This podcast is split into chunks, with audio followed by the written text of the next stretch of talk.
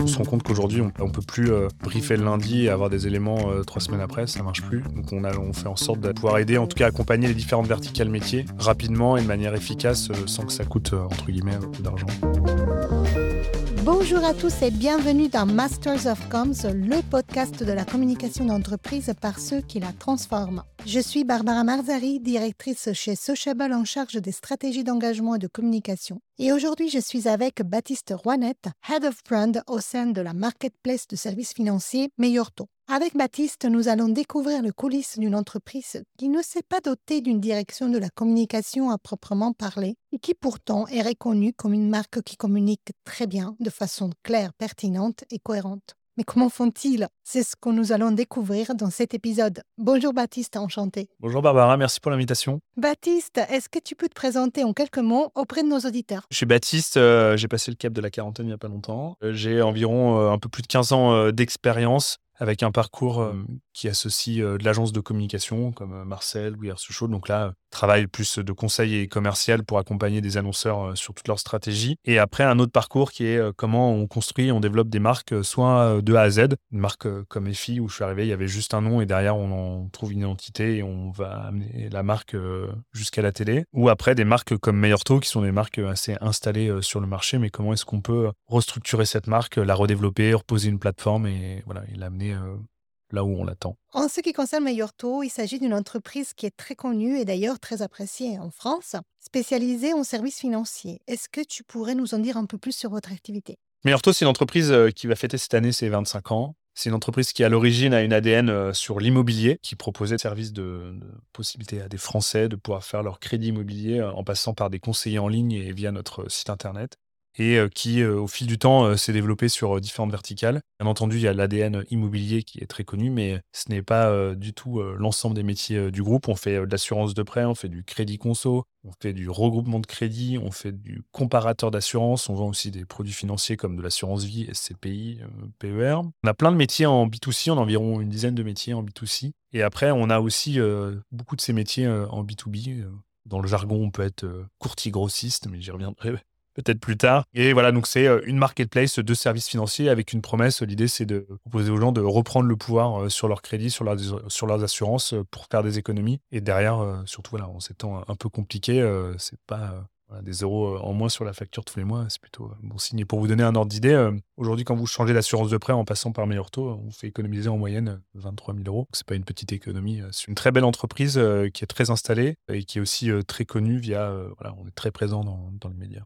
Très clair. Baptiste, en- entrons dans le vif du sujet. Tu es le responsable de la marque Meyorto. C'est une entreprise avec une très grande notoriété en France qui communique beaucoup via de nombreux canaux. Pourtant, tu m'expliquais que vous êtes une toute petite équipe. Quel est le secret pour avoir un si gros impact? On a une équipe marque, en tout cas le, scope de l'équipe marque, elle n'est pas euh, naturelle, euh, on peut pas la retrouver naturellement chez d'autres euh, d'autres entités, annonceurs, agences ou autres. Globalement, nous, la marque, ça englobe un gros scope, c'est toute l'architecture de marque sur l'ensemble des marques et des filiales du groupe. Il y a tout le travail de la notoriété, campagne de pub télé, campagne de pub radio, donc ça va travailler avec des agences sur la production de ces, différents éléments, tout ce qui est l'orchestration média avec les agences médias. On a un bloc aussi qui est très important, qui est la création de contenu, qui est très vaste, qui va de créer le contenu pour les équipes acquisition, comment je suis capable de leur livrer euh, un gros volume de vidéos et de bannières euh, pour le lancement euh, d'un produit, à comment j'accompagne mes agences sur le terrain à créer du contenu? vous allez me dire comment est-ce qu'on crée du contenu pour les agences sur le terrain? Bah, Ça va d'une affiche pour un abribus à une plaquette ou un flyer parce qu'il va voir là, une agence locale va avoir un, partenaire comme un comité d'entreprise ou voilà un autre acteur. Il y a toute cette partie de création de contenu qui est aussi euh, la création de contenu euh, pour le social media. Et après dedans, on bosse aussi avec les équipes euh, CRM sur la création de contenu pour nos newsletters. Aujourd'hui, on a un peu segmenté. On a différentes newsletters qui sont une newsletter sur le pouvoir d'achat, une newsletter sur l'immobilier, une newsletter sur, on va dire, les placements et, l'investissement, plus une newsletter un peu plus commerciale où on pousse, on va dire, du push, ce qu'on appelle du push produit chez nous. Donc, c'est quasiment 2 millions d'abonnés. Donc, il y a la partie plateforme de marque, notoriété, la partie création de contenu. On a aussi une grosse partie dans l'équipe qui est ce qu'on appelle la voix du client. Une des particularités de notre équipe, c'est qu'on va gérer un peu tout ce qui est la satisfaction client et les réclamations. c'est géré dans notre équipe et ça permet d'avoir une vision groupe sur l'ensemble des médias et voir où se situe la satisfaction et surtout après faire remonter les différentes insatisfactions pardon, aux équipes produits ou aux franchises pour pouvoir faire évoluer les différents process. Et après, un dernier levier, on a ce que j'évoquais tout à l'heure, des produits qu'on distribue en B2C, mais on a aussi du B2B. Et entre autres, on accompagne, on a une solution qui s'appelle Meilleur Taux Business Solutions et on propose à des acteurs de l'immobilier des solutions de financement pour accompagner leurs clients. Et donc, dans notre équipe, on s'occupe aussi de toute l'animation, marketing et communication sur la partie B2B de ce métier-là. Ça va de livres blancs, webinaires, newsletters, et j'en passe. Donc c'est assez gros, quoi. c'est assez gros, alors si on imagine que vous êtes 50 Oui, on est 50. J'aimerais bien qu'on soit 50. Non, pas du tout. On est 4-5 dans l'équipe. Une personne qui est vraiment dédiée à la voix du client, qui ça va être 90% de son scope, qui a un gros travail de fourmi et qui aujourd'hui, on voit vraiment que ça, ça, ça, porte ses fruits. On a une personne qui va dédiée à la création de contenu qui est junior, mais qui on lui a appris à faire de la gestion de projet, donc il va à la fois euh, échanger avec les agences euh, sur leurs demandes, euh, s'assurer que le brief est bien écrit, puis après rentrer ça dans sa roadmap pour pouvoir produire. Après, il y a une partie, une personne qui est là depuis pas très longtemps qui s'occupe, entre autres, du B2B et qui va m'aider bah, sur d'autres sujets. Et après, il y a, on va dire, ma pomme qui, entre autres, s'occupe plus particulièrement de tout ce qui est architecture de marque, plateforme de marque et grosse campagne de notoriété. Et après, aussi, une des particularités de l'équipe marque, c'est comme dans plein d'entreprises, on est un peu le centre du réacteur, on peut avoir des demandes des RH pour de la com interne, on peut avoir des demandes euh, produits sur certains sujets, on peut avoir des demandes de l'équipe CRM pour créer du contenu pour des newsletters, on peut avoir des demandes du SEO pour faire une vidéo ou, euh, la question. Donc euh, voilà, on n'est pas une grosse équipe. En revanche, on met tous beaucoup la main dedans, on est assez couteau suisse, on s'est aussi équipé de pas mal d'outils qui nous permettent de gagner pas mal de temps. Ça peut aller d'outils comme PlayPlay sur la production de vidéos. Aujourd'hui, on fait beaucoup de d'IA générative avec du mid-journée pour la création de contenu, pour essayer de gagner du temps sur avoir des images de qualité. On fait pas mal de choses en interne. Toute la création de contenu est en interne. Et après, sur certains sujets un peu spécifiques, dès qu'on veut des choses, euh, j'aime bien dire un peu plus haute couture, bah, on va bosser avec des partenaires. Donc ça peut être euh, des entreprises pour nous faire du motion euh, sur du contenu. Ça peut être des agences de pub pour nous accompagner sur de la télé. Et après, j'aime bien aussi bosser, pas obligatoirement toujours avec les mêmes agences, mais aller travailler avec des petits partenaires, des petites agences de 3-4 personnes, des studios, ou un peu, voilà, c'est un peu un mood freelance. Et derrière, on les active sur certains sujets quand on a besoin d'avoir un peu de fraîcheur, trouver des accroches, trouver des axes de communication. Et après, on fait le choix, soit on travaille avec eux, soit on le produit en interne. Mais surtout, voilà, c'est vraiment, on est très opérationnel et surtout, chacun euh, maîtrise bien les outils. Donc, on peut, euh, en l'absence de quelqu'un ou quand il y a un peu de rush, euh, filer un coup de main sur les outils. On a fait beaucoup de templates pour les bannières, pour pas mal de choses sur du Figma, ce qui nous permet après de décliner assez facilement. On a formé aussi pas mal de gens dans les équipes transverses, acquisition ou autres, à utiliser ces templates pour pouvoir eux-mêmes modifier des textes. Après, on a la particularité de la brand. Hein. On a le côté euh, sympa, on travaille la notoriété, mais on a aussi le côté un peu plus euh, bad cop où on surveille un peu ce que font les gens, utilisent les bons logos, les bonnes couleurs. Euh, est-ce qu'ils respectent bien la plateforme de marque Quelles sont nos promesses Donc, on a, voilà, on a aussi un travail de, de overview sur l'ensemble des verticales de l'entreprise pour s'assurer que la marque respecte la plateforme et, son ADN. Ce que je comprends, en fait, c'est que vous êtes un peu le hub qui produit tous les contenus de l'entreprise dans le respect, bien entendu, de la marque. Et comment organise tu, j'ai bien compris comment vous organisez la production, mais en ce qui concerne la distribution sur les différents canaux, comment est-ce que vous faites, y compris d'ailleurs dans les 300 agences que vous avez sur le territoire? On aime bien dire distribution is queen et, content is king. Donc globalement, on produit pas mal de contenu.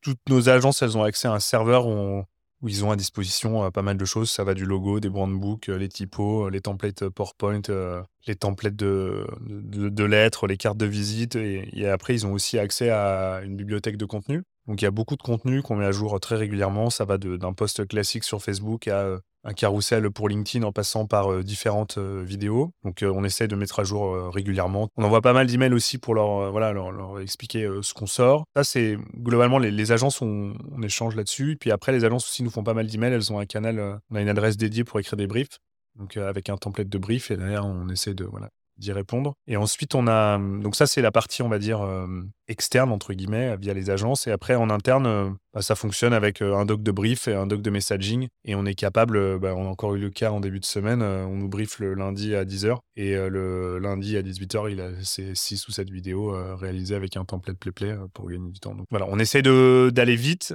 parce qu'on se rend compte qu'aujourd'hui, on peut pas, on peut plus voilà, briefer le lundi et avoir des éléments trois semaines après, ça marche plus. Donc on, on fait en sorte de pouvoir aider, en tout cas accompagner les différentes verticales métiers rapidement et de manière efficace sans que ça coûte, entre guillemets, d'argent.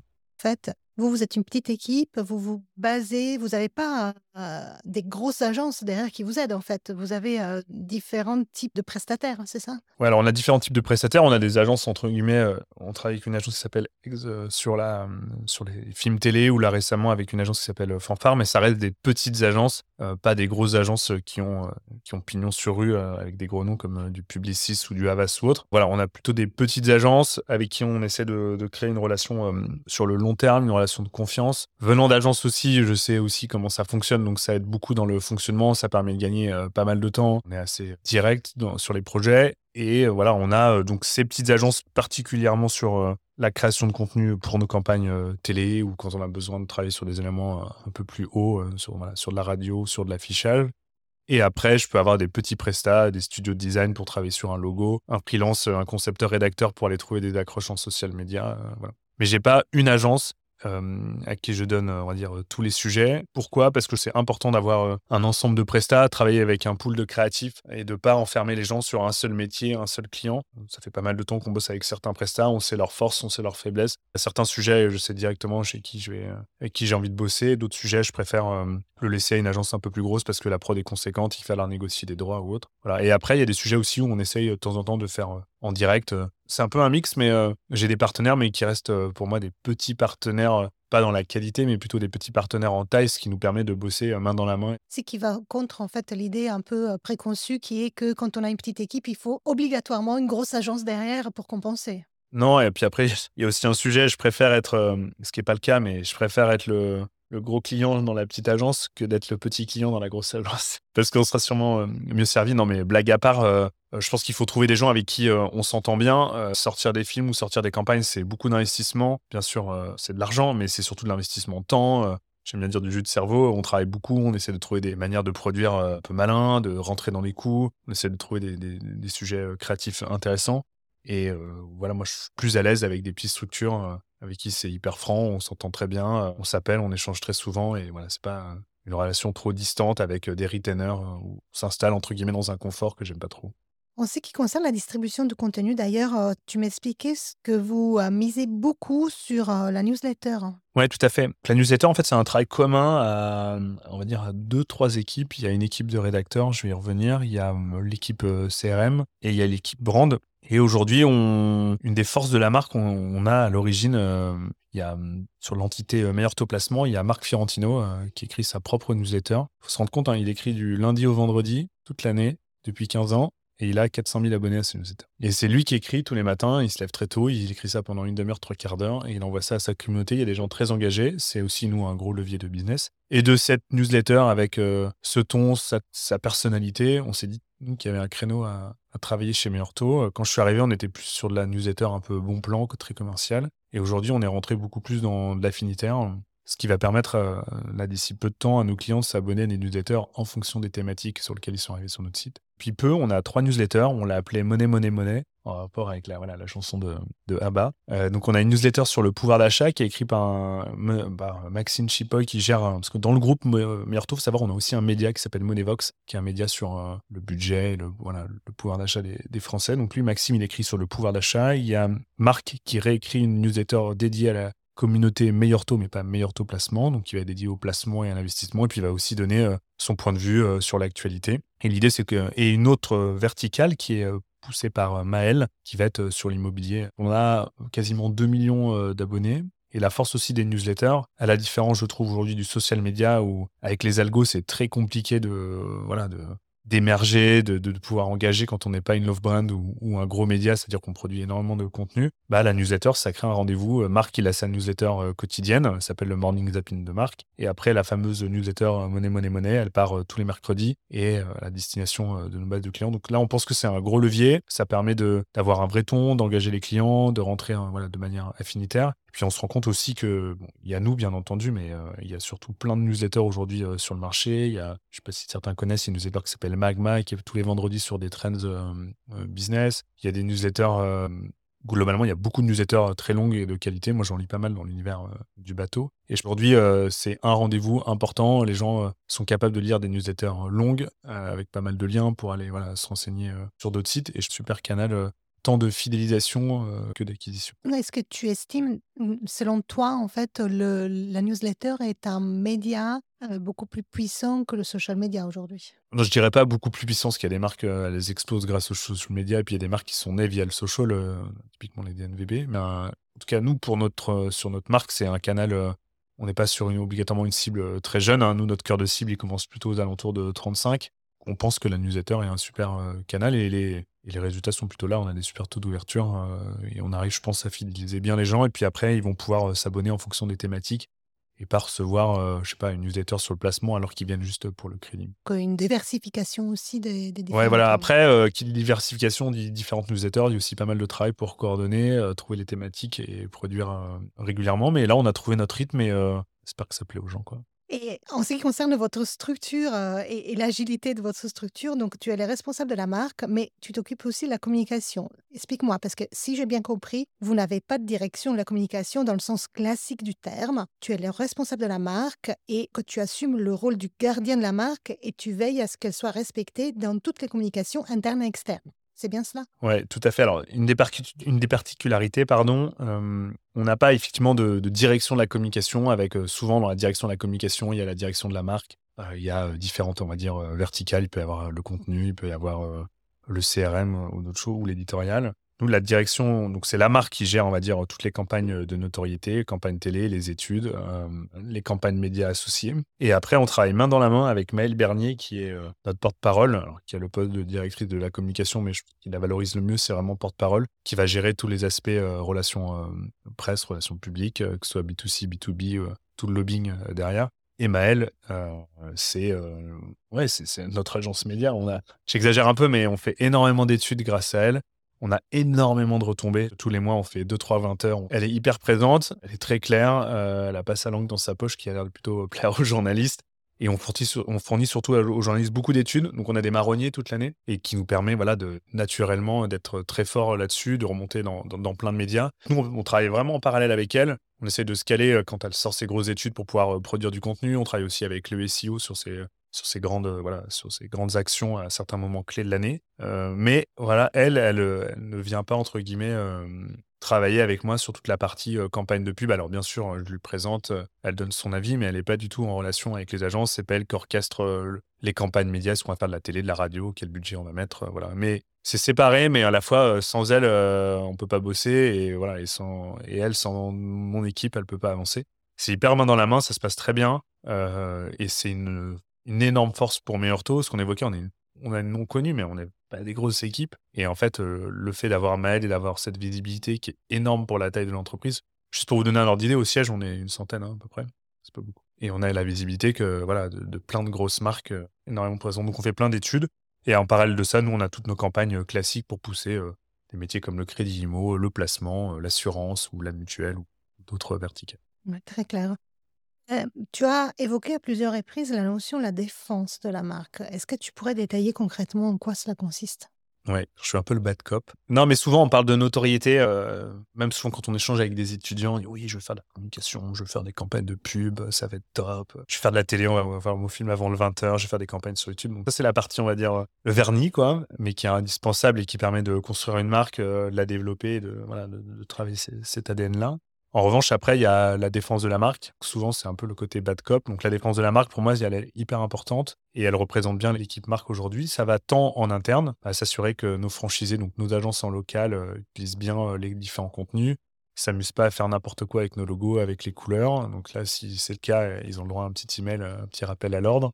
Euh, c'est, on a beaucoup fait quand je suis arrivé, on a fait pas mal de webinaires avec ces franchisés pour les former, leur montrer l'importance de la marque. En fait, il n'y a pas que l'équipe marque qui doit défendre la marque, et que eux aussi, c'est des brand managers. Que plus la marque est forte, plus la marque est respectée, plus derrière il y a du business pour eux. et on essaye aussi de faire comprendre que plus la marque est forte, plus derrière l'acquisition sera facile de nouveaux clients. Qui à ce côté-là, donc c'est de s'assurer que voilà la marque est bien respectée. Après, on a un côté, on surveille pas mal aussi sur les réseaux sociaux bah, pour s'assurer qu'il n'y ait pas de de bruit négatif. On protège aussi beaucoup notre marque parce qu'on a un nom qui est très générique, qui peut être malheureusement employé par euh, tout ce qu'on appelle des, les brouteurs sur Internet, c'est les, voilà, les gens qui viennent faire de la fraude, qu'on protège énormément ça. On, fait, on essaie de faire tomber très régulièrement beaucoup de sites. Donc là, il y a une fille au juridique qui fait ça quasiment toute la journée et qui accompagne les clients qui, sont, ont des fraudes, mais Malheureusement, c'est pas nous qui les avons accompagnés, c'est des fraudeurs qui se font passer par Mioto. Donc oui, il y a la partie cool, sympa, on fait des campagnes, mais il y a aussi la partie où on défend, on s'assure que la marque elle est respectée. Euh, quand on a euh, des bad buzz, euh, bon, on a très peu, mais voilà, on s'assure comment est-ce qu'on peut y répondre, est-ce qu'on y répond, est-ce qu'on n'y répond pas, est-ce qu'on fait via les réseaux sociaux, est-ce que c'est un communiqué de presse, est-ce qu'on bosse avec une agence pour nous accompagner sur les éléments de langage, trouver la bonne stratégie? Il y a le vernis qui est très sympa et qu'on souvent on imagine, oui, tu fais des campagnes, c'est sympa, tu dépenses de l'argent. Après, il y a un côté très, euh, il faut se battre en interne pour, euh, voilà, la campagne, elle doit être comme ça, l'affiche, elle doit être comme ça. Et même en interne, quand on essaie de vendre des campagnes, leur dire oui, c'est ça qu'il faut. Et c'est pas parce que euh, on n'a pas telle ou telle personne dans le film que, voilà, c'est pas. C'est très. ce que je veux dire plutôt, c'est que la création, c'est aussi très subjectif. C'est j'aime, j'aime pas. Et le côté de la marque, c'est aussi la défense. Bien non, c'est comme ça. Il faut sortir le film avec cette tonalité, cet acteur, ce film. Donc il y a un gros côté bad cop que j'ai beaucoup fait au début au début, j'ouvrais un tiroir, je découvrais des choses, je me dis, oula. Et maintenant, on sent que c'est un peu plus rentré euh, dans les mœurs, que les gens ont compris euh, l'intérêt euh, de la marque. Et une marque, surtout, ça se défend, c'est sur l'ensemble de ses points de contact. Les gens ont souvent tendance à dire, oui, c'est un logo, c'est un film télé. Mais une marque, c'est un logo sur une facture, c'est une carte de visite, c'est un logo sur un stylo, c'est un logo sur un cahier, jusqu'au logo qu'on retrouve sur la pub après le 20h. C'est vraiment l'ensemble de ces points de contact qui fait que la marque, elle sera forte. Et là, c'est un gros, gros boulot. Je pense que c'est un boulot qui ne s'arrête jamais, mais voilà, on a enlevé le point .com à la fin. Donc, on se retrouve encore avec des agences qui ont des éléments. On peut pas tout enlever euh, rapidement, mais c'est un travail au quotidien de fourmi pour euh, faire en sorte que les gens respectent bien. Quand vous êtes euh, dans une réunion puis vous voyez le mauvais PowerPoint, le mauvais template PowerPoint, bah, c'est un sujet et faut faire en sorte que les gens respectent ces éléments-là. Et même si les gens disent oui, mais c'est juste un, PowerPoint, très bien, c'est juste un PowerPoint, mais la marque, elle, doit s'exprimer avec le bon template. C'est un grand classique, le PowerPoint. Voilà. Mais les gens ont dit oui, voilà, ils rigolent, c'est pas, c'est juste un template, mais une marque, c'est un, voilà. Demain, vous bossez chez Vuitton, euh, bosser avec des grosses marques dans le luxe, euh, vous allez voir ce que c'est, la défense de la marque. Euh, c'est un quotidien, ils mettent des millions d'euros et ils font en sorte que les campagnes soient parfaites au bon moment, avec la bonne cible, le bon acteur et tout. Derrière, c'est une bataille au quotidien. La bataille, elle se mène aussi, euh, j'imagine, en interne, comme tu l'évoquais avec l'anecdote de, de, présentation PowerPoint. Mais comment fais-tu du coup pour que tous les collaborateurs se sentent concernés et se sentent investis dans la préservation et les renforcements de la marque? Alors après, moi, j'ai moi, j'aime beaucoup m'intéresser aux gens. J'aime bien les discuter avec pas mal de gens dans la boîte. on essaye aussi d'insuffler cette culture marque sur l'ensemble des métiers. Alors au siège, on n'est pas beaucoup. Ça, c'est un peu plus facile. Mais après, on a des filiales, on a des équipes à Lille, on a des équipes au Havre, on a des gens à Reims, on a des gens au Mans, on a des gens à Aix-en-Provence, on a des agences. Il faut essayer d'être un peu, essayer d'être présent, ce qui est pas toujours facile. Au siège, bah, globalement, c'est un travail au quotidien. Euh, qui va euh, bah, d'aller bien quand on vend une campagne au juridique,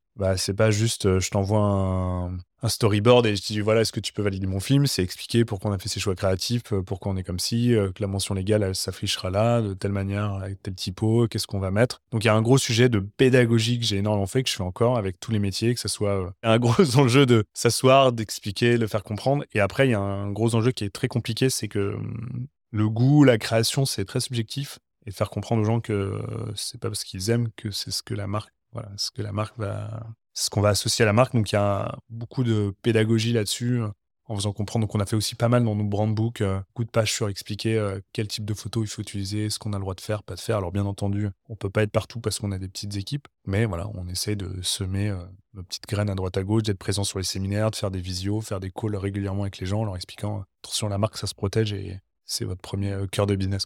Il faut prendre son bâton. Euh, ouais, c'est prendre, son bâton. Et puis après aussi, euh, la marque, c'est une valeur. Hein. Or, le chiffre d'affaires d'une entreprise, quand on regarde des entreprises qui ont changé de nom, c'est hyper compliqué, c'est hyper long avant que ça re rentre dans la tête. Donc, on a un nom qui est hyper fort. C'est vraiment à nous de travailler et de continuer à faire en sorte que la marque soit hyper présente et, et surtout très, bien respectée. En conclusion, Baptiste, si tu devais donner trois conseils à nos auditeurs, lesquels donnerais-tu à d'autres responsables d'équipes qui ont des équipes plus restreintes et qui aspirent à avoir un gros impact? Dans la, dans la construction de leur marque Alors, on en évoquait un peu tout à l'heure, il y a un point qui est indispensable sur ces métiers-là, c'est la curiosité. Il faut être hyper curieux. Moi, je fais énormément de veille, on fait beaucoup de veille, il faut partager plein de choses, il faut s'intéresser à tous les secteurs d'activité. Aujourd'hui, je bosse dans les, dans les services financiers, je peux m'intéresser à une, campagne euh, dans le luxe, une campagne euh, dans l'automobile. Il faut vraiment faire une veille, euh, se nourrir, s'abonner à plein de newsletters, faut être hyper curieux parce qu'on peut trouver des bonnes idées à droite à gauche qu'on dit tiens, on pourrait l'appliquer en la twistant un peu sur notre métier. Donc ça, je pense que c'est hyper important. Il y a un autre point important, il faut être un bon couteau suisse et très opérationnel. Il faut être capable de mettre la main dedans. En agence, on apprend ça. On sait à la fois faire des slides, on sait à la fois vendre ses projets, on sait à la fois négocier avec la prod, on sait à la fois échanger avec des, créatifs. Et souvent, chez l'annonceur, euh, il y a un petit manque sur ce côté-là. Donc, il faut euh, montrer aux gens que ouais, il faut savoir un peu tout faire. Euh, et aussi, un point important qu'on évoquait tout à l'heure, c'est savoir vendre sa créa. Et ça, c'est un truc je me bats avec mes équipes. Quand on vend un projet, on a une demande simple hein, de faire une bannière, faire un, petit flyer qui peut paraître basique. Mais en fait, il faut le vendre. Il faut expliquer qu'on a passé du temps. Il faut expliquer que ça nous a mis du temps de choisir la bonne photo, qu'on a posé le logo là et pourquoi on l'a posé là, pourquoi on a mis cette phrase là. Et ça, c'est un vrai sujet. Il faut point important, c'est curiosité. Deux, c'est très opérationnel aimer la créa et savoir la vendre. Ça, c'est hyper. Euh, franchement, c'est un peu ma bataille. Et après, je pense que c'est euh, savoir s'entourer d'un. Sans avoir les gens vont dire oui, t'as plein de prestats, t'as plein d'argent. J'ai pas plein d'argent. Euh, la télé, oui, ça a de l'argent, mais c'est de l'argent que je dépense en, on va dire, en médias. Et après, c'est s'entourer d'un bon pool de prestats, que ce soit des outils comme du PlayPlay, des petits prestats comme The Source, des agences à taille humaine, et avoir ce pool de créa qu'on va débloquer à certains moments pour certains sujets très précis. Si on respecte un peu ces 3-4 points clés, on arrive à, voilà, être, bon. Mais je, rappelle, hein, là, c'est battez-vous, vendez votre créa. Il faut savoir vraiment la vendre. C'est la bataille au quotidien et vous en serez derrière hyper content si vous arrivez à vendre votre, sujet. il faut être droit dans ses bottes et savoir dire non, c'est comme ça. Merci beaucoup, Baptiste. Avant de se quitter, j'aimerais te poser la question que j'aime bien poser à tous les experts qui interviennent dans ce podcast. Est-ce que tu veux partager avec nous le titre d'un livre qui t'a particulièrement marqué dernièrement? Alors, c'est un livre que j'ai lu pendant le deuxième confinement, là, où on n'avait pas le droit de sortir le soir, euh, que j'ai, euh, relu quelques pages euh, il n'y a pas très longtemps. C'est un, livre qui s'appelle The Box, qui a été écrit par un, je crois qu'il est prof à Harvard ou à MIT, qui est Mark Levinson. C'est l'histoire, c'est comment le container a changé euh, l'économie dans le monde. les gens vont dire, oh là, le container, c'est quand même pas très sexy. Et en fait, euh, c'est hyper intéressant, c'est très documenté. Euh, on, apprend, on apprend plein de choses. Et après, un autre bouquin, bon, c'est un, classique, hein, mais je, vais en rajouter même un autre. Les deux s'associent. Il y, a, Le Magellan, qui est, en plus, j'aime le bateau de Stéphane Zweig, qui est quand même un, bouquin incroyable pour s'évader, se rendre compte qu'il y a. Voilà, 400 ans, traverser l'Atlantique et il se retrouve à passer le Cap Horn. voilà.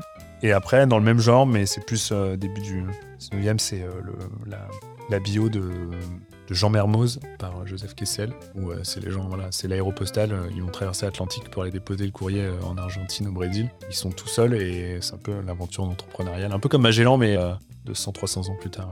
Donc, euh, une invitation à s'évader, à prendre le large. Ouais, exactement. Avec ce temps, c'est parfait. C'est ça. Merci beaucoup, euh, Baptiste. C'était euh, Masters of Coms, le podcast de la communication d'entreprise par ceux qui la transforment. Retrouvez-nous dans le prochain épisode. À bientôt. C'est la fin de cet épisode. Merci de nous avoir écoutés jusqu'au bout. Masters of Coms est présent sur toutes les meilleures plateformes de podcast et sur YouTube. Alors pour rester au contact de la communication qui se transforme, abonnez-vous dès maintenant. Si cet épisode vous a plu, n'oubliez pas de le noter avec 5 étoiles. Et pour continuer la conversation ou pour participer à Masters of Coms, contactez-nous sur LinkedIn ou sur hello at mastersofcoms.com. À bientôt.